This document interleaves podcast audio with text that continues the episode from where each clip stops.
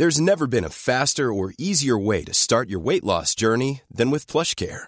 PlushCare accepts most insurance plans and gives you online access to board-certified physicians who can prescribe FDA-approved weight loss medications like Wigovi and Zepbound for those who qualify. Take charge of your health and speak with a board-certified physician about a weight loss plan that's right for you.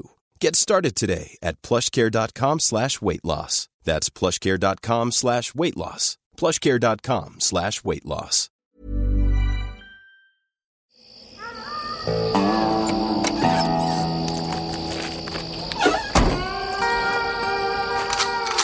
Die 100 besten Filme aller Zeiten. Die Amerikaner, die können Burger machen, die ähm, machen ganz gute Autos, Highways und sie sind einfach die Besten in Sachen Unterhaltung, Show, Film und Fernsehen. Aber manchmal machen wir auch ganz gute Sachen. Manchmal machen wir auch ganz gute Sachen. Herzlich willkommen. Ja, tatsächlich, was haben wir für ein Monster von einem Film Ja. in dieser Ausgabe? Episode 24, Platz 64. Ich begrüße Herrn Mayer. Ich ganz, begrüße Herrn Kuhlmann. Ganz offiziell. Wie ist das werte Wohlbefinden? Äh, wunderbar, also in Aussicht auf diesen Film äh, bestens. Freust dich schon. Ja, es ist Freu so ein Film, auch. der einen bewegt hat. Freue mich auch. In der letzten Folge ging es um den französischen Kultfilm Die fabelhafte Welt der Amélie von Jean-Pierre Genet. Mhm. Äh, und heute wird es dann eben halt mal deutsch. Ja, Und klaustrophobisch eng. ja, du hast schon zu viel verraten. Naja, jetzt so langsam haben es doch alle mal gepeilt, glaube ich. Wir kümmern uns um einen Film, der tatsächlich weltweites Ansehen genießt, für viele internationale Kritiker tatsächlich sogar der beste deutsche Film aller Zeiten ist. Der beste deutsche Film aller Zeiten. Ja, gut. Wir hatten ja das, ähm, wollte schon sagen, das Schweigen der Lämmer, das Leben der anderen. So. ja, er ist auch Das Leben ganz der anderen weit- ist schon, ist schon in dieser Reihe dabei also, gewesen. Muss man einfach sagen, widersprechen fällt da schwer. Äh, fällt das schwer und äh, es sind auch zwei völlig verschiedene Genres und ähm, ich finde das Besondere an diesem Film ist, dass er halt technisch auch so wahnsinnig gut ist und das ist bei den deutschen Filmen ja nicht immer so. Und er hat viele Inkarnationen, muss man auch sagen. Es gibt eben die Kinofassung, es gibt den Director's Cut, es gibt die TV-Version, TV-Lang-Version, ungeschnitten und so weiter. Und welche die beste dann ist, das finde ich, mag da jeder für sich selbst entscheiden, wie so oft.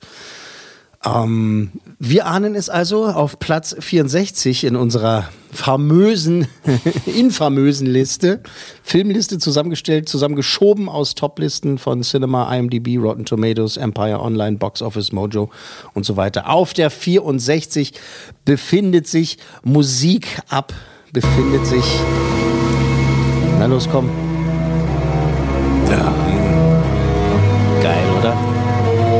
Die Filmmusik an sich. Der. Herr, der Herr Doldinger. Wolfgang Petersens Das, Boot, aus dem Jahre 1981. Die Geschichte, Kriegsberichterstatter Werner, gespielt von Herbert Grönemeyer, geht 1941 an Bord von U-96. Das Unterseeboot soll englische Transportschiffe versenken und Werner soll von den Heldentaten des Kapitäns und seiner Mannschaft berichten. Und wie heißt es so schön in den offiziellen Texten, Jäger werden zu Gejagten, der Atlantik zur nasskalten Hölle, das Leben an Bord zum ständigen Überlebenskampf bis zum mehr als bitteren Ende, meine Damen und Herren, Wolfgang Petersens Das Boot. Also, wenn ich diese Musik höre, ist schon Wahnsinn, oder?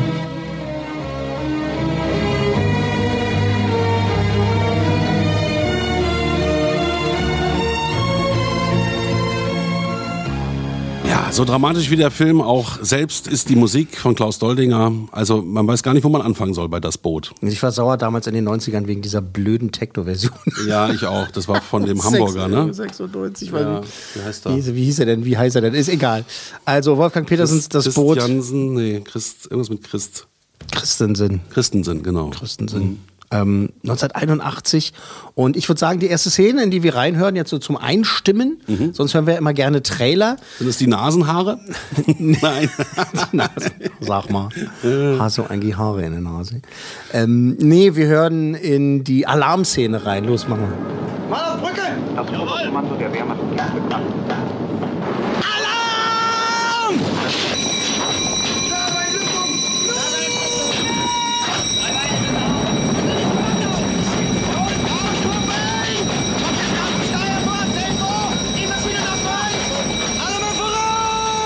Hopp, hopp, geh mal, geh mal!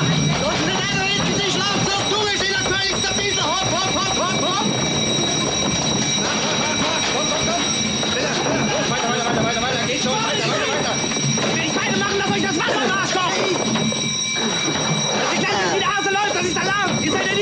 Richtungsabwasch! Ihr habt doch die was?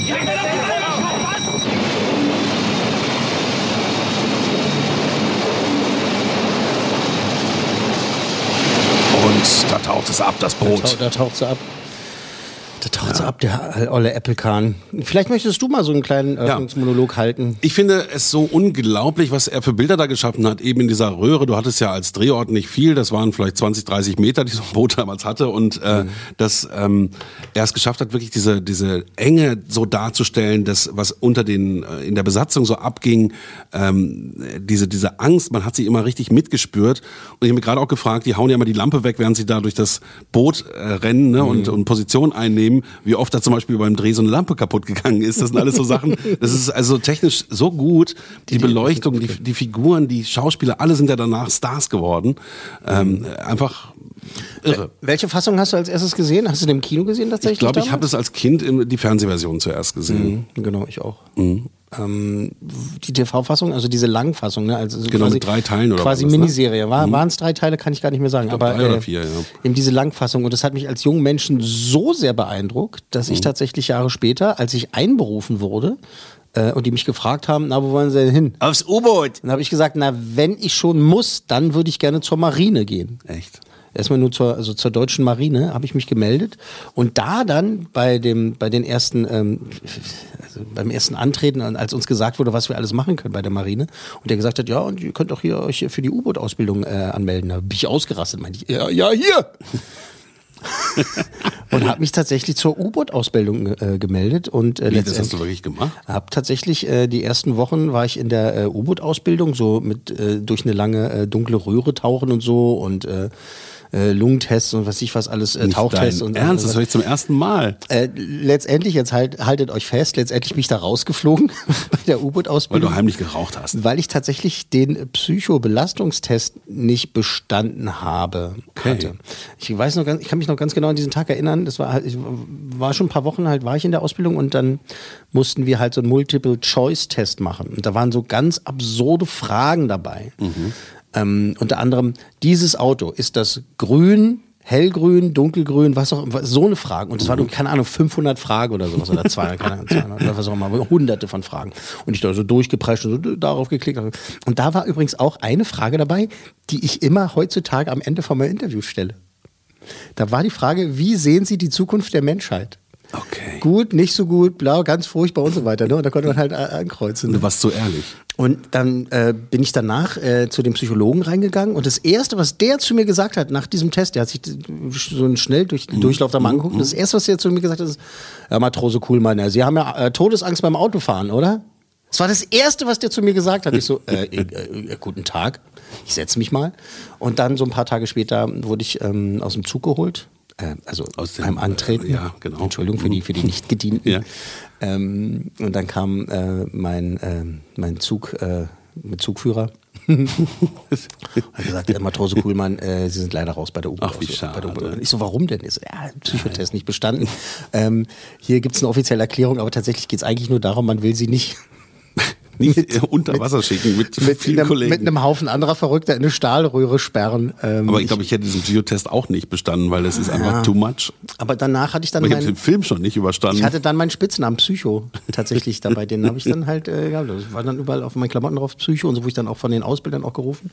Hübsch. Und habe letztendlich dann in der Kaserne in der Karlshöhe da auch äh, dann halt mein, meine Dienstzeit beendet. Äh, also war, bin dann da als äh, Hilfsausbilder wieder hingegangen, meinen eigenen Hörsaal gehabt und so. Ich war schon 25, muss man dazu sagen. Ich habe das mehrere Jahre. Du bist ja auch. Berliner, ja. Ja, aber ich wollte unbedingt dahin. Ich war in äh, Eckernförde. In Okay. Eckernförde war das. Na, das ist ja mal ich war auch mal auf dem U-Boot und bin auch mal mitgefahren und so. Das war auch ganz nice und so. Und äh, ich glaube, vielleicht letztendlich war es ganz gut, dass sie gesagt haben. Sie gesagt, na, nicht in eine Ähm. Röhre mit den Kameraden. Ja, aber meine Grundausbildung konnte ich halt bei den U-Boot-Fahrern, wie dem auch sei. Petersens Film, den habe ich halt wirklich jetzt unzählige Male dann in seinen verschiedenen Inkarnationen gesehen und bleibt noch nach 40 Jahren mehr als eindrucksvoll, muss man sagen. Und jetzt, pass Habe auf, ich auch halt- gerade gedacht, als ich halt die, die Bilder gesehen habe, gesagt, es ist so geil. Jetzt halte ich mal fest, ähm, es gibt keine Zufälle. Am 17. September, ne? diese Woche Ja, jetzt, ja, ja, diese Woche, der 17. haben wir ja nun schon hinter uns. Äh, das Boot, 40 Jahre Erstaufführung. Wirklich? Wirklich. Das passt ja wie Das Arsch auf Eimer. Passt doch wie der Arsch auf dem Eimer, oder? Also es Na, ist Wahnsinn. gutes Timing äh, für äh, die 100 besten Filme aller Zeiten, oder? Irre. Also jetzt kann man sich natürlich vorstellen, es gibt äh, hunderte von Fakten über diesen Film. Mhm. Äh, über die Dreharbeiten und äh, viele werden schon davon gehört haben, dass bei dieser Party am Anfang, dass die meisten Darsteller da wirklich besoffen waren, äh, vor allem Otto Sander, Mhm. äh, gleich mehr dazu. Also ich habe mal ein paar der interessantesten rausgesucht, ja. Also ich atme jetzt mal tief durch und hau Man dir jetzt mal so ein sechs paar Stunden darüber sprechen. ich hau, dir, ich hau dir jetzt mal ein paar Fakten hier um die Ohren, äh, beziehungsweise allen Zuhörenden. Der Großteil des Budgets, 31 Millionen D-Mark, Wow, das war viel. das war viel, ging äh, fürs Nachbauen von lebensgroßen U-Booten drauf. Also da haben sie das meiste Geld reingesteckt. Äh, und zwar nach den Originalbauplänen von damals, äh, Typ äh, 7, also V, hier zwei Striche, hier diese römische 7, so V, Ding, Ding, Ding, ähm, äh, U-Boote. Äh, es wurde sogar dieselbe Werft beauftragt, äh, die noch existiert hat, ähm, die damals die echten kriegstauglichen U-Boote gebaut hat. Ein zweites Boot wurde extra für Innenaufnahmen dann auch noch gebaut. Ähm, das seetaugliche Boot konnte aber nur bei ruhiger See benutzt werden, weil es halt, ne, es ging Kein zwar ins Wasser, aber muss- war, ja. ähm, dann gab es auch mal ein paar Aufnahmen bei einem Unwetter auf offener See und da ist das äh, gesunken, leider. Dieser Nachbau ist gesunken. Ähm, wurde dann äh, Wieder gehoben oder was? wieder geborgen, Ja. gehoben und äh, rechtzeitig dann fürs große Finale dann äh, auch nochmal äh, zurechtgemacht, dass sie den nochmal benutzen konnten. Krass. Äh, kommen wir zum Innenleben. Das Innenleben, das, also das U-Boot-Set, das war auch vollkommen real. Das war alles echt, alles funktionierend. Äh, auch in den Abmessungen muss man halt sagen, ne? schweineeng. Und ein Albtraum drin zu arbeiten. Die Leute haben sich halt wirklich natürlich da Dass sie das da gemacht haben, dass sie nicht im Film gesagt haben, okay, machen wir 10 Zentimeter mehr, damit wir besser drehen können. Fun Fact: Ja. äh, Es wurde auch mal die Seite des gesamten U-Bootes entfernt, um von der Seite drehen zu können, so Mhm. Aufnahmen von der Seite zu haben. Aber der Kameramann Jost Vacano und Wolfgang Petersen, die haben ganz schnell festgestellt, das zerreißt total die Authentizität. Und die- und die Optik dann Und die auch, ne? Optik Genau. und äh, also den, den Realismus. Authentizität ist das Wort. Ähm, und haben gesagt, nee, das la lassen wir es. Komm, wieder ranschweißen alles. Äh, wir drehen hier nicht von der Seite, wir machen hier nicht äh, Hollywood-Tricks und sowas, sondern äh, es ist ein enger Raum, es ist eine Stahlröhre, wir sind hier drin, wir sind hier eingepfercht. Das Publikum muss mit reinkommen ins U-Boot und muss sich auch eingeengt fühlen. Und haben halt, ähm, sind, also sind dabei geblieben, halt so den Innenraum zu drehen, also nicht von der Seite. Krass. Krass. Äh, Steadicam, sagt ihr das was? Das ist Na klar. dieses Kamerasystem, das, das war zu der Zeit erfunden worden gerade, oder? na, das gab's schon, also da gab's schon eine Version davon, aber äh, Steadicam, äh, äh, leider nein, konnten sie nicht Konnten sie nehmen. nicht machen. Weil? Weil du nicht mit dem Gerät, also das hängt ja am Körper vor dir und das federt die Kamera aus. Ne? Genau, ist- damit man halt ruhige, ruhige Bilder machen kann. Ähm, das war zu sperrig. Ja, Eben für der diese, Raum für, zu klein. Mhm. Für, für diese Art äh, äh, Set. Äh, Es war zu sperrig für das Boot und äh, der Kameramann Just Vacano, der hat tatsächlich ein eigenes neues System entwickelt. Basierend auf einem äh, Gyroskop, also Gy Gy Gyroskop, äh, Gyroskop, äh, wie heißt das? Kreiselinstrument, ja. Mhm. Ähm, und damit konnte er dann halt diese unglaublichen Kamerafahrten machen. Der hat ein, quasi eine bessere, kleinere, kompaktere Version von, von Steadicam gebaut, aber eben halt basierend auf einem Kreiselinstrument. Ne? Also so was im Wasser liegt sozusagen und äh, sich so halt bewegen kann. Und babababab. geil. Ich übersetze mal. Geiler Typ hat extra was erfunden für die Dreharbeiten in den Boot drinne Damit das überhaupt realisiert damit war. überhaupt äh, realisiert äh, werden konnte. Ähm, Film ist auf Deutsch gedreht worden. Äh, da war so viel Lärm auch von den Kameras und äh, von den ganzen Sachen, Windmaschinen und so weiter. Das musste alles später nochmal ähm, Das nach, leuchtet ein, nach, ja. nachge, nachge, äh, Synchronisiert werden. nachsynchronisiert werden. Äh, ist auf Deutsch gedreht worden. Alle beteiligten Schauspieler, alle, die äh, Text haben, haben sich selber dann für die englischsprachigen Fassungen, die es gibt, für den internationalen Markt ist der Film ist einer der wenigen Filme, die synchronisiert worden sind. Äh, damals war das noch so. Äh, die haben sich alle selber synchronisiert. Das ist ja auch ein geiler Der Fact. Grönemeyer, äh, der Prochnow, und Ja. der Prochnow sowieso, der war ja international Genau. sowieso auch unterwegs. Die sind alle reingekommen und haben sich alle selbst synchronisiert. Ist ja in Ordnung, weil das sind ja deutsche Soldaten und wahrscheinlich ist es dann auch dadurch authentischer, ne? Wir kommen auch gleich dazu, was die deutsche und die englische Sprachfassung und so weiter. Alle haben sich selbst synchronisiert, bis auf einen. Martin Semmelrogge war damals nicht dabei. Der hat es halt irgendwie nicht hingekriegt. Ich weiß nicht, was da los war. Ich Ich, meine, konnt- auf einer Feier geblieben. ich konnte nichts dazu finden. Er, sagen wir mal, er musste arbeiten und konnte nicht zu den Synchronaufnahmen. Der hat Der erst, Martin. erst 97 für den Director's Cut, als der nochmal ähm, neu abgemischt wurde und äh, neu präsentiert wurde, gab es auch auf DVD und so äh, die englische Fassung, interessanterweise nur erstmal. Dann Jahre später kam dann nochmal die richtige Fassung.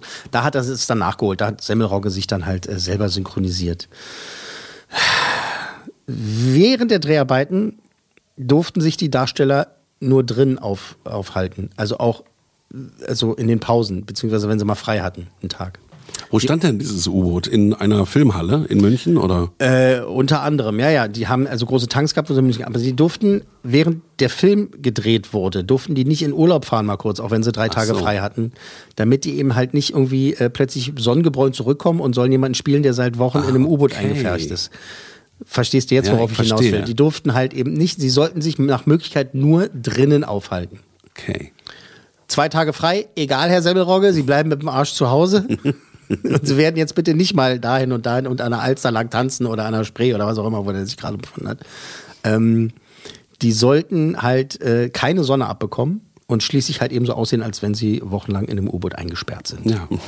Was auch Authentizität. Apropos Authentizität, ähm, was, was spannend ist, das machen wirklich wenig Filme, chronologisch zu drehen. Also Richtig. erste Szene, zweite Szene, dritte und so weiter. Oft ist ne? es so, dass es ein Kuddelmuddel ist, man dreht dann erst das Meistens- Ende, die Mitte, Genau, Anfang. weil es halt irgendwie logistisch sich ergibt, dass man halt sagt, wir sind jetzt erstmal da an diesem Drehort und so weiter und so weiter. Aber die haben halt äh, so ziemlich alles chronologisch gedreht. Es hat auch damit eben zu tun gehabt, dass die Bärte sich natürlich entwickeln sollen.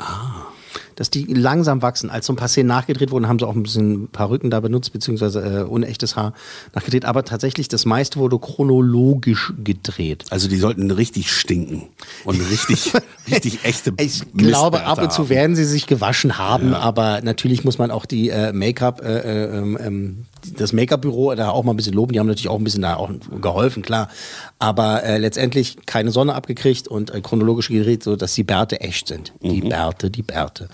Kommen wir nochmal zu groß, äh, zurück zu dieser großen Feier am Anfang des Films. Äh, Kapitän Leutnant Kaloy äh, Thomsen, gespielt vom legendären Otto Sander.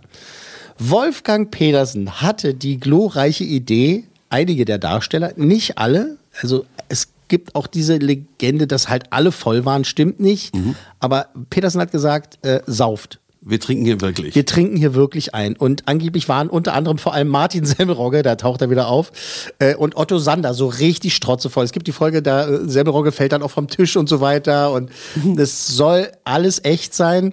Wenn man sich die Szenen nochmal so anguckt und mit dem im Hinterkopf denkt, so, ja klar, die sind voll. Und vor allen Dingen halt ähm, der Sander. Ja, aber der konnte damit umgehen. Und, und und das hören wir uns jetzt gleich an. Äh, Otto Sander, der schafft es, äh, eine der besten Leistungen seiner Karriere hinzulegen. Äh, tolle Szene, wie er seine Rede hält, wie er da besoffen rein, äh, rein, reingesch- reingetragen wird. Ähm, äh, Ton ab.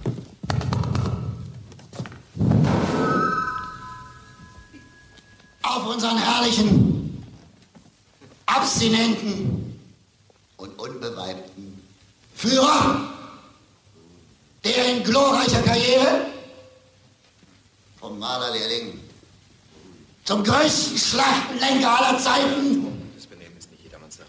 Wieso? Stimmt's etwa nicht, ja? Der große Flottensachverständige,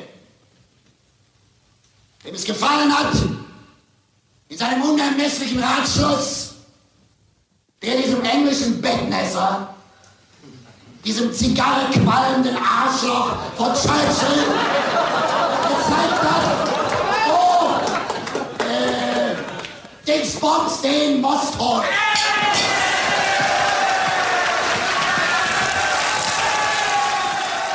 Super. Klasse, ey. Auch der Sound, Klasse, ne? klasse, Der war klasse, auch noch so klasse. richtig 80er. Die, wir gehen nochmal von der Schauspielerei, da kommen wir nochmal zurück, äh, aber von der Schauspielerei nochmal zu den äh, U-Booten. Es gab halt auch Modelle, ne? Ja. Modellboote, äh, Modellbootversionen, die für den Dreh benutzt wurden und die waren so überzeugend, die waren so gut, dass äh, Hollywood sich die äh, ausgeliehen hat damals äh, und äh, die wurden für einen ganz bestimmten Blockbuster benutzt. Steven Spielberg hat angeklopft, sozusagen, hat gesagt, äh, eure U-Boote, äh, können, wir, Das war echt gut. können wir die haben? Welcher war's? Äh, Indiana Jones, der erste Jäger des verlorenen Schatzes, sind dieselben U-Boot-Modelle, sind dieselben Bootmodelle, die da benutzt Hilf mir kurz, wo ist da ein U-Boot? Am Schluss. Am, wo, wo guckst du hin? Ich überlege gerade, ich kriege das Bild nicht in den Kopf. Äh, er hängt sich doch einmal an ein U-Boot. Es gab auch jahrzehntelang diese Diskussion, wie kann er das überleben, dass Indiana Jones sich an ein U-Boot hängt und damit fährt. Dann war ja die Erklärung immer, naja, U-Boote tauchen ja gar nicht so viel, die tauchen ja nur, wenn sie angreifen und so weiter, bla bla bla.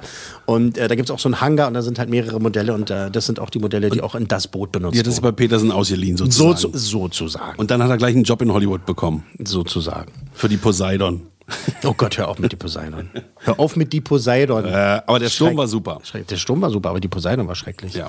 Aber Sturm, um die atlantischen Stürme zu simulieren, äh, ist ein riesengroßer Tank äh, benutzt worden und der war so mächtig, es wurde dann immer umgekippt, ne, um diese Wellen äh, zu simulieren und es war so mächtig. In einer Szene bei den Dreharbeiten ist ähm, Jan Fedder ähm, von Bord geschleudert worden und hat sich mehrere Rippen gebrochen. Und ein Schauspielkollege hat halt gerufen, Mann über Bord. Wolfgang Petersen hat gedacht, das ist improvisiert Und hat weiter drauf gehalten. und meinte, super, toll, ja, Mann über Bord, geil, das machen wir, geil, gleich nochmal, los, kommt, äh, wir drehen das nochmal. Und äh, die hat auch das äh, Drehbuch dann so umschreiben müssen, weil er ja dann erst gepeilt hat, oh, der Vetter der hat sich wirklich verletzt, ne? der musste dann ins Krankenhaus. Und äh, mehrere Rippen gebrochen und sowas und richtiger hier, äh, Gehirnerschütterung und all sowas und äh, hat er sich natürlich dann Schulter. Aber erstmal meint er so, oh toll, das benutzen wir, geil, super Idee, Jungs, Mann über Bord, toll. Und dann, du, der Vetter, der hat sich wirklich wehgetan. Ja, die Verletzten von Titanic, die hatten wir schon quasi in den 80ern, ja? ja, genau, genau, genau. Äh, wie gesagt, das Drehbuch umgeschrieben und jeden Tag ist Fedder ähm, vom Krankenhaus zum Set gebracht worden. Und hat halt mächtig gelitten, aber äh, wollte weitermachen. Und, alles und, harte Jungs. Und wenn du dich jetzt mal dran erinnerst, es gibt halt einige Szenen, da liegt er halt im Bett und ist halt auch kaputt, ne? Und sowas und, und ist äh, schmerzverzerrt und ist halt echt. Also da ist keine super. Maske, weil er halt wirklich, es tut ihm einfach alles weh und so, ey, muss ich hier noch lange liegen und so, alles klar. Und, und da gibt's dann halt eben die berühmten Szenen mit, äh, hast du eigentlich noch Haare in der Nase und all sowas, ne? Weil ich habe welche am Arsch. Die können wir zusammen. Können wir zusammenknoten.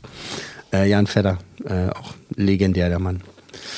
So, apropos Darsteller, das Projekt sollte ähm, zunächst eine internationale Produktion werden tatsächlich. Äh, Hollywood hatte so seine Finger im Spiel, die haben gesagt, oh, wir wollen das haben, wir wollen das Buch, wir wollen das machen. Ne, das Ähm, gesagt, 31 Millionen D-Mark wurden aufgetrieben. Das ist ja für damals gigantisch. Das Ja, war wahrscheinlich ja der teuerste Film aller Zeiten Das war der zu dem teuerste. Zeitpunkt. Es ne? war, da kommen wir später noch Hm, dazu okay. zu den Fakten. Es war der teuerste deutsche Film aller Zeiten. Aber wie gesagt, Hollywood hat sich darum bemüht. Die wollten das machen. Es sollte dann Geldgeber komplett aus. Also es sollte tatsächlich eine internationale Produktion, vor allem eine amerikanische Produktion sein. Mhm. Und in dieser Phase sollte dann zum Beispiel Rutger Hauer ähm, Jürgen Prochnus Rolle spielen. Okay. Der war dafür äh, angedacht und es ging auch richtig weit in der Planung. Ähm, Hauer hat aber abgelehnt. Der hat einen anderen Film gemacht. Der meinte, nee, ich mache lieber diesen Science-Fiction-Film mit dem Ridley Scott, dieses äh, Blade Runner. Okay, war auch eine gute Entscheidung. War letztendlich auch eine gute Entscheidung. Ähm, für die Rolle von Prochnow, für den, für den, für den Kaloy war aber auch ähm, Robert Redford vorgesehen und äh, Paul Newman. Äh, Super sollten- Schauspieler, sollten, aber- sollten das auch machen, vielleicht. Also als es noch in dieser Phase war, dass es vielleicht eine englische ähm, Produktion wird. Äh, Regie äh, sollten dann halt auch internationale Regisseure führen. Und da war zum Beispiel Don Siegel äh, in, im Gespräch. Der hat gemacht Dirty Harry zum Beispiel Mhm. oder Flucht äh, von Alcatraz oder auch John Sturgis. Der hat die glorreichen Sieben gemacht Mhm. oder auch äh, gesprengte Ketten. Ne? Also die waren alle im Gespräch. Ja, also Und- Hollywoods er- erste Riege. Ja, ne? Ja. Ähm, nochmal, ich habe was vergessen zu den Modellen, da wollte ich nochmal hin zurück. Ähm, du kannst dich erinnern, da sind, also man erkennt es ja an manchen Szenen, ne, dass da halt so Figuren halt stehen. Ne? Das sind dann keine echten Menschen, ist schon alles super gemacht. Aber in manchen Szenen, wo halt äh, das Modell ist und da so Figuren draufstehen, äh, das sind Ken-Figuren von Barbie. Nein. Klar, warum, warum sollst du da viel Geld ausgeben oder irgendwie welche Sachen produzieren?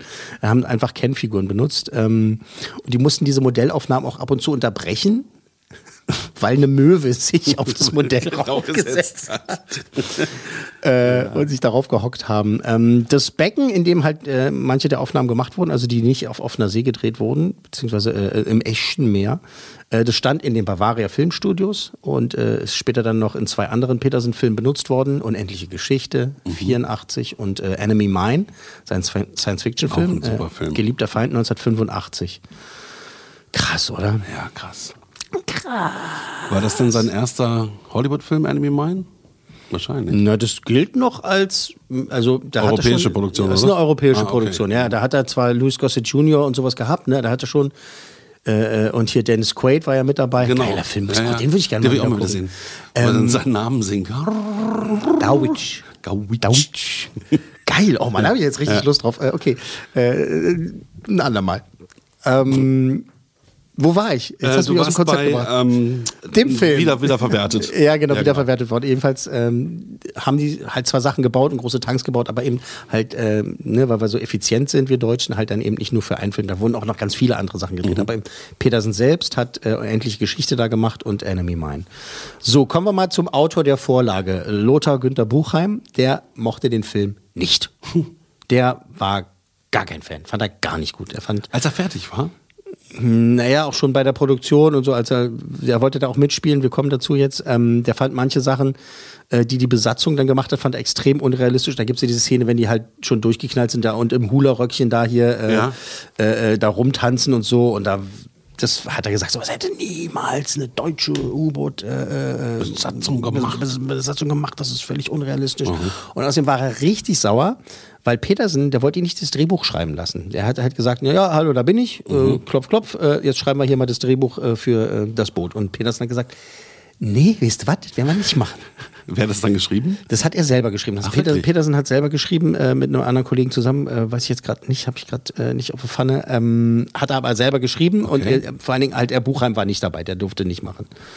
Und äh, bei jeder sich bietenden Gelegenheit, äh, bis zu seinem Tod 2007, hat ja äh, Herr Buchheim diesen Film verunglimpft. Hat er immer gesagt, diese Scheiße, das war furchtbar, furchtbarer Film. Und äh, Deswegen hat er es auch in diese Liste geschafft. hat ich ja auch mal irgendwie gesagt, so ah, Hollywood Kacke, aber war es ja eigentlich e- eben nicht. So.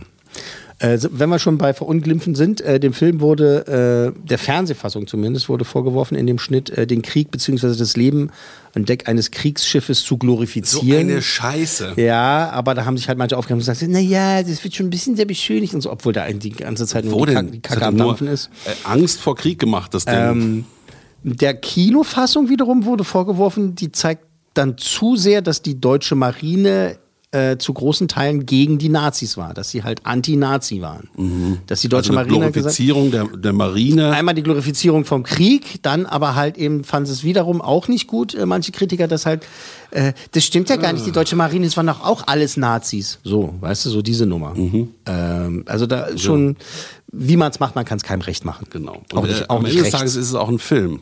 Ne? Ja, aber Ende des Tages ist es dann doch tatsächlich ein Film. Kommen wir nochmal zurück zu den äh, schauspielerischen Leistungen. Also da muss man wirklich einfach sagen, ne? Äh, Klar. ganz klar, Prochnow, Also. Äh, Semmelrogge und Co., die äh, haben da wirklich Glanzleistungen vollbracht. Auch Herbert Grönemeyer, der da so authentisch gespielt hat und auch ähm, Hubertus Bengsch, den man eigentlich nur als Stimme von Richard Gere kennt, Hm. äh, der da den glatten Nazi gespielt hat auch. Ja, Super. Ja, genau. Ähm, und zwar bleiben wir mal beim äh, Semmelrogge und dem Grönemeyer in der folgenden legendären Szene beim Tauchtest. Ja, äh, da versucht ja ähm, Semmelrogge Grönemeyers Kriegsberichterstatter, den Werner, ne, äh, nervös zu machen. Ne? Und äh, Grönemeyer, der sagt hier so gut wie kein Wort. Ne? Also wir sehen den jetzt nur und die anderen hören ihn jetzt zu. Ähm, man sieht ihm aber an, ne, dass Semmelrogge, der das auch sichtlich genießt, ne, äh, der schafft es ihm Angst einzujagen. Wir hören rein. Wir hören rein und wir sehen das Bild.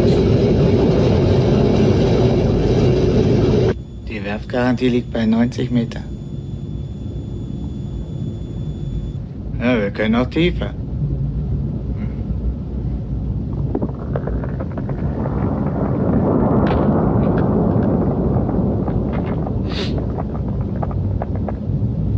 Irgendwann ist natürlich Schluss. Ist klar. Hält der Druckkörper nicht mehr. Dann wird das Boot vom Wasserdruck zerquetscht.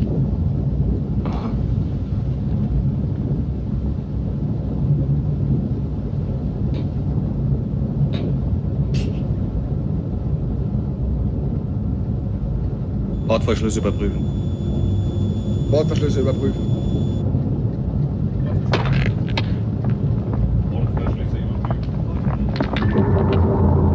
Der Wasserdruck. Ja, klar.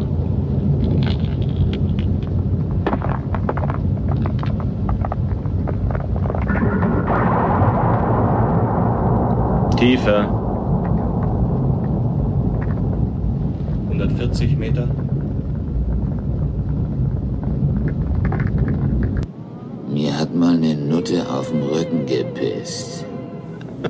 Gut, das ist schon die nächste Szene. Das ein Gefühl. Aber weg. Ja, ja, mach mal weg jetzt. Genau.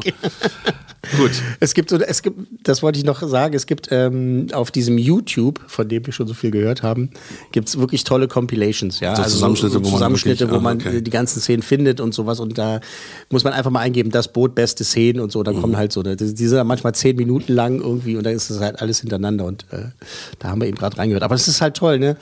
Ähm, jetzt war auch der Wendemann zu sehen und der Prochne und sowas, ne? Äh, Ich dachte auch, wie, wie gut das Licht ist, ne? Also alles top Alles- ausgeleuchtet. alles toll. Wahnsinn. Alles perfekt.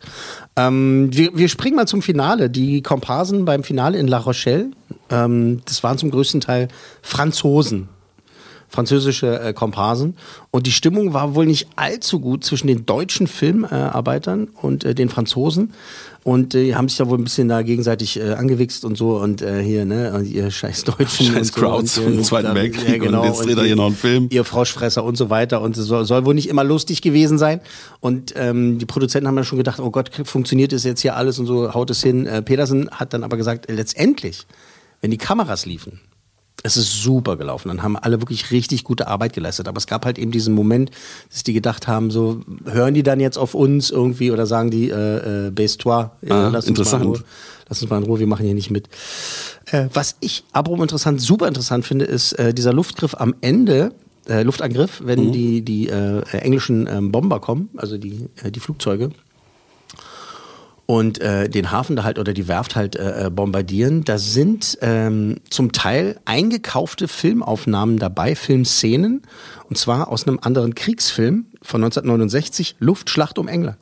Echt?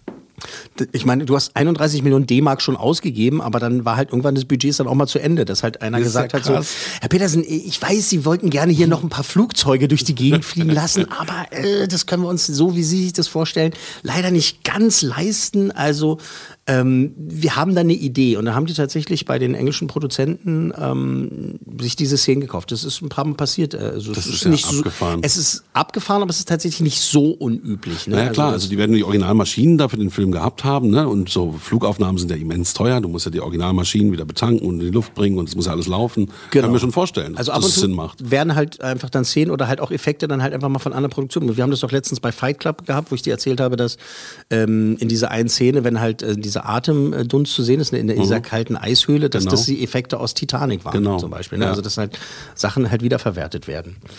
Ähm, weiterhin zum Ende, äh, bei diesem wirklich dramatischen, frustrierenden, sehr bitteren Ende, wer da stirbt in dieser Szene am Schluss, das durfte die Maria entscheiden. Maria Petersen. Wolf, Echt? Wolfgangs Frau. Der hat sich mit ihr unterhalten und der hat gesagt, angeblich hat er gesagt, "Ah, wie machen wir das jetzt und so, im Buch ist es ja so, aber ich will das halt so machen und ich brauche dieses Ende, bla bla, wie machen wir das und so. Äh, und ich möchte das nicht entscheiden. Die Schauspieler angeblich äh, haben die alle gesagt, ich will draufgehen, bitte, ich will eine Todesszene haben und so, bla bla und so. Und letztendlich durfte Maria Petersen entscheiden, wer stirbt in dieser Szene. Nicht schlecht. Ähm, bei der amerikanischen Premiere, der Film hat ja auch eine richtige internationale Premiere gefeiert. Darf ich ähm, fragen, das war dann eine Kinoversion, die in den USA lief? Genau. Genau. Genau, genau, genau, genau. Ähm, da war man gespannt, wie so ein Film halt bei den Alliierten ankommen würde. Das ist Mhm. in Los Angeles passiert. Und Das ist eine Stadt mit einer wirklich großen jüdischen Gemeinde halt auch. Und jetzt kommen da halt äh, in den 80ern äh, die Deutschen und sagen, "Hö, wir haben hier einen tollen Wir Krieg. erzählen unsere Geschichte mal selber hier Wir mit so einem erzählen- Film. genau, wir das war ja das erzählen erste unsere Mal Geschichte mal selber. ne? weil vorher kamen Kriegsfilme immer aus England, aus, aus den USA, Frankreich und so weiter. Das kannte man. Und das war, glaube ich, das erste Mal, dass ein wirklich so ein Antikriegsfilm, muss man ja sagen, dann aus Deutschland kam. Das war ja auch Wir haben das ein schon mal Novum. vorher halt versucht, ne? Wie hieß denn das hier, Teufelsgeneral und so weiter. Und äh, ach, mir, tut mir leid, mir fallen jetzt die anderen Szenen nicht an. Aber das war ja dann für den deutschen Markt Produktion, die Mhm. wir gemacht haben. Und dann halt kam eben dieses internationale Monstrum. Und ähm, es soll auch so gewesen sein, dass halt wirklich ähm, da die jüdische Gemeinde sozusagen in Los Angeles halt, also auch die Kritiker und so weiter, Filmleute, Mhm. die halt eingeladen wurden, halt auch vorsichtig waren und halt gesagt haben, so, naja, na, gucken wir mal, was ihr hier so, so Mhm. zimmert, ne? Also, ne, Geschichte wird ja eigentlich von den Siegern erzählt, ihr kennt das. ähm, und letztendlich bei der Los Angeles Premiere am Ende gab es Standing Ovations. Wow. Also da sind die Leute aufgesprungen von ihren Sitzen und haben halt applaudiert und äh, gejohlt und gegrölt und haben halt äh, dem Film halt das zugestanden, was ihm zustand oder steht, eben, dass es ein Meisterwerk ist. Standing Ovations in LA damals. Und jetzt kommt's, das ist auch sehr interessant. Es ist einer der wenigen deutschen Filme, der im Ausland mit seinem Originaltitel bekannt ist. Das Boot. Das Boot. Wenn in anderen Filmen oder in Dokumentationen über den Film gesprochen wird, dann ist es immer Yes, and then he made Das Boot. Okay, so wie äh, Kindergarten. Ja, ja, genau, genau. Aber das ist Das Boot. Äh, Director Wolfgang Petersen directed Das Boot. Okay. Äh, und nicht The Boat. Wurde nie übersetzt? Ist es immer so geblieben? Ja, ja, also der Titel war auch so, Das Boot. Ähm, es gab wohl halt auch ein Pla eine, eine kleinere Plakatkampagne, wo auch The Boat drauf stand. Also dann gab es auch einen englischen Untertitel. Aber auch Fans des Films, für die ist es Das Boot. Nicht Krass. The Boat, es ist immer Das Boot. Ähm, und die original deutsche Fassung war erfolgreicher an den US-Kinokassen als die synchronisierte Fassung. ist ja auch verrückt. Also die Leute sind lieber ins Kino gegangen, haben, wollten sich das Deutsche anhören. Obwohl sie es nicht verstanden haben. Mit Untertiteln, Ja. gab schon Untertitel, Ja. aber äh, hatten mehr Bock darauf, anstatt halt eben diese synchronisierte Fassung zu sehen. Die wird auch nicht so gut gewesen sein, glaube ich. Also kann, kann ich mir nicht vorstellen. Da geht so Mhm. Aber viel es ist verloren. echt ein Novum, ne? Und ähm, war der dann, also jetzt kommen mal diese ganzen Erfolgsfragen. Mhm, Du sagst, 31 Millionen hat er gekostet, das war ja bereinigt. Heute wären das, was weiß ich, 100 Millionen. Ich habe das mal nachgerechnet. Ja, sag mal. Ich habe das mal nachgerechnet. Pass auf, das muss man aber auch in, in Euro und sowas umrechnen. Genau. Ja, jetzt kommt's nämlich. Also, es bleibt bis heute, bis heute, die teuerste rein deutsche Produktion. Es gibt ja diese, diese ne, Europäischen Produktionen, europäischen das Produktionen. Äh, Da kommt das Geld daher, da kommt das Mhm. Geld daher. Das ist dann mehr, dann sagt man zu Hause ein deutscher Film, deswegen ist das jetzt mehr. Aber als reine deutsche Produktion, äh, teuerster Film als 31 Millionen D-Mark, inflationsbereinigt wären das heute 36 Millionen Euro. Ach so. Verstehst du? Hm. Ich hätte gedacht, es wäre noch mehr. Also quasi, also muss man halt sagen, 72 Millionen D-Mark eigentlich sozusagen. ja, ja, also ja. Äh, ne, ist jetzt ein bisschen hin und her, ein bisschen, ein bisschen holprig, ne? Aber in, in, in, in, in, in, in Euro umgerechnet. 36 Millionen Euro. Ja, ein ich verstehe schon, kompliziert. doch, ne? klar, Damals. D-Mark, heute äh, Euro und so weiter. Aber trotzdem wären es ja, wenn man es jetzt diese Euro wieder umrechnet, 72 Millionen Mark. Mhm. Wenn man I den got jetzt, the point. Okay. Ja. Affiliate. Affiliate. Sorry, war ein bisschen, aber weißt bisschen du, für holprig. das, was der Film ist und dann auch in seiner Länge und dann in den drei Teilen fürs Fernsehen, äh, war das gut ausgegebenes Geld, würde ich mal sagen. In den USA hat der Film ähm, 11 Millionen Dollar eingespielt, nur in den USA. Mhm. Und es wären heute 31 Millionen Mhm. Dollar umgerechnet. Ne? Das ist ein bisschen äh, eine eine andere. Äh, ne? Weil es nicht D-Mark Euro ist, genau. Und insgesamt weltweit hat er im Laufe der Jahre so ungefähr 63 Millionen Dollar im Kino eingespielt. Wow. Ne? Also das ist schon Hat sich auch, gelohnt. Das ist schon auch nicht so schlecht, muss man einfach mal. Naja, und, und jeder der Schauspieler hat danach irgendwie fast eine Weltkarriere hingelegt oder zumindest eine europäische oder Naja, deutsche. Und äh, Petersen ist ja dann auch Mr. Amerika geworden mit seinen ganzen Produktionen drüben und durfte auch machen, was er wollte. Ne? Genau. Und, Eastwood hat bei ihm angerufen und hat gesagt, du willst du meinen Film In the Line of Fire machen und sowas. Also das kam dann Jahre später, aber er hat sich da halt schon einen Namen gemacht. Und ich finde Petersen und äh, finde ich, wenn ich vielleicht dieses Fass kurz aufmachen möchte, hat halt dann irgendwann stark nachgelassen. Ich fand das, also da war, kam, also das Poseidon, dieses Poseidon Das- das war ganz ihm, schlecht. Das fand ich so furchtbar, was er da, was er da weil gemacht ich als hat. Kind auch das Original geliebt hatte, Schrecklich, fand ich das auch ganz schrecklich. Aber Ich fand auch sein Troja ganz schlimm. äh, der, der Hurricane-Film, wie hieß der? Der, die Flut? Nee. Der Sturm. Der Sturm. Ja, der Äh, Sturm. Den fand ich, der war ja danach, den fand ich wieder richtig gut. Der war, den, den fand Der ich toll. George Clooney fesselnd, und so ja. und äh, Wahlberg auch, ne? War Genau. Mark auch Ja, mit dabei? die dann mit ihrem kleinen. Ähm, ja, aber der hat, ja, aber das Ding halt damals äh, hat ihn halt auf die auf die Karte gebracht. Ähm, nominiert für sechs Oscars.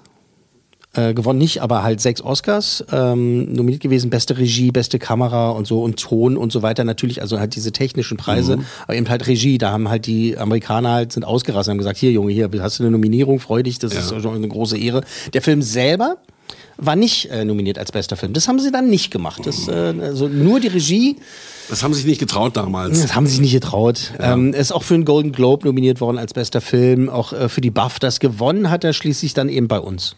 Also hat keinen Oscar gewonnen. Kein Oscar gewonnen, kein BAFTA gewonnen, kein Golden Globe gewonnen, aber er war halt da überall nominiert. Ja, okay. Das war halt auch, ist auch schon groß, also muss man halt auch sagen. Äh, gewonnen hat er bei uns äh, den Deutschen Filmpreis, Klar. Goldene Leinwand, Goldene Kamera, Bayerischen Filmpreis und so weiter und so fort hat er halt da abgeräumtet. abgeräumtet. Wolfgang Petersens Das Boot aus dem Jahre 1981. Jetzt gerade am 17. September hat er 40-jähriges Jubiläum. Das muss man vorstellen, das ist echt ein alter Film, ne? Das ist echt- 40 Jahre. Das ist- Und das ist echt ein alter die Film. Bilder immer echt noch ein alter so Film. gut. Das Auf- nicht, da der in der ja. Vergangenheit spielt, ist er ja auch zeitlos. Ne, Das ist das Gute an solchen Kann man Filmen. so sagen. Ja, gut, man hätte dann jetzt irgendwie sagen können, die Effekte sind dann halt irgendwie so mies, dass man halt irgendwie da rausgezogen wird, aber es ist egal bei dem Film. Nee, der Also, fesselt. ist- Also du also, bist wirklich, du bist sitzt im Boot, sobald du fünf Minuten gesehen hast. Deswegen ist er auf Platz 64 bei unseren 100 besten Filmen aller Zeiten. Petersens Das Boot. Ja, und damit, ähm, haha, tauchen wir auf. Sind am Ende dieser Ausgabe. Äh, danke, Herr Meier, für die, danke, Herr Meier, für die seelische Unterstützung. äh, Danke, an Deck. danke, dass du diesen Film hier mitgebracht hast. An- und Unterdeck. Ähm, beim nächsten Mal auf Platz äh, 63, da werden wir endlich wieder einen Filmpaten haben. Ah. Jawohl. Und zwar eine der berühmtesten Synchronstimmen Deutschlands, äh, der auch eine Menge mit diesem Podcast zu tun hat tatsächlich.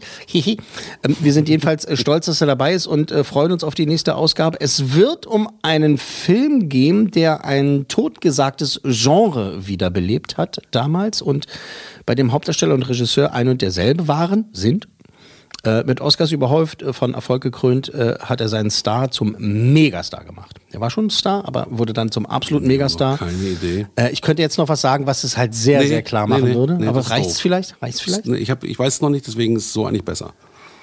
Soll ich noch sowas sagen wie Canis Lupus? Oh, jetzt hast du aber. Ah, jetzt das hab ich ist- eine Idee. Das ist ein super einfacher Tipp, äh, aber was soll's. Äh, ansonsten, äh, darauf freuen wir uns beim nächsten Mal, dieser Film. Ja? In So. dieser Sendung. Und tschüss. Danke. Danke. Das war die 100 besten Filme aller Zeiten. Eine Podcast 1 Produktion.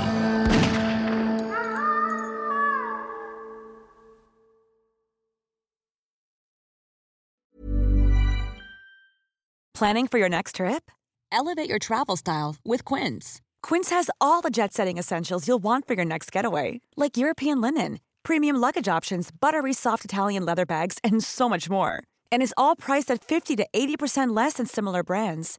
Plus, Quince only works with factories that use safe and ethical manufacturing practices.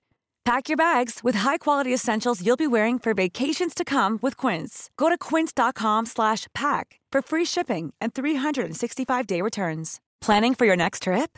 Elevate your travel style with Quince. Quince has all the jet-setting essentials you'll want for your next getaway, like European linen, premium luggage options, buttery soft Italian leather bags, and so much more. And is all priced at 50 to 80% less than similar brands. Plus, Quince only works with factories that use safe and ethical manufacturing practices. Pack your bags with high-quality essentials you'll be wearing for vacations to come with Quince. Go to quince.com slash pack for free shipping and 365-day returns.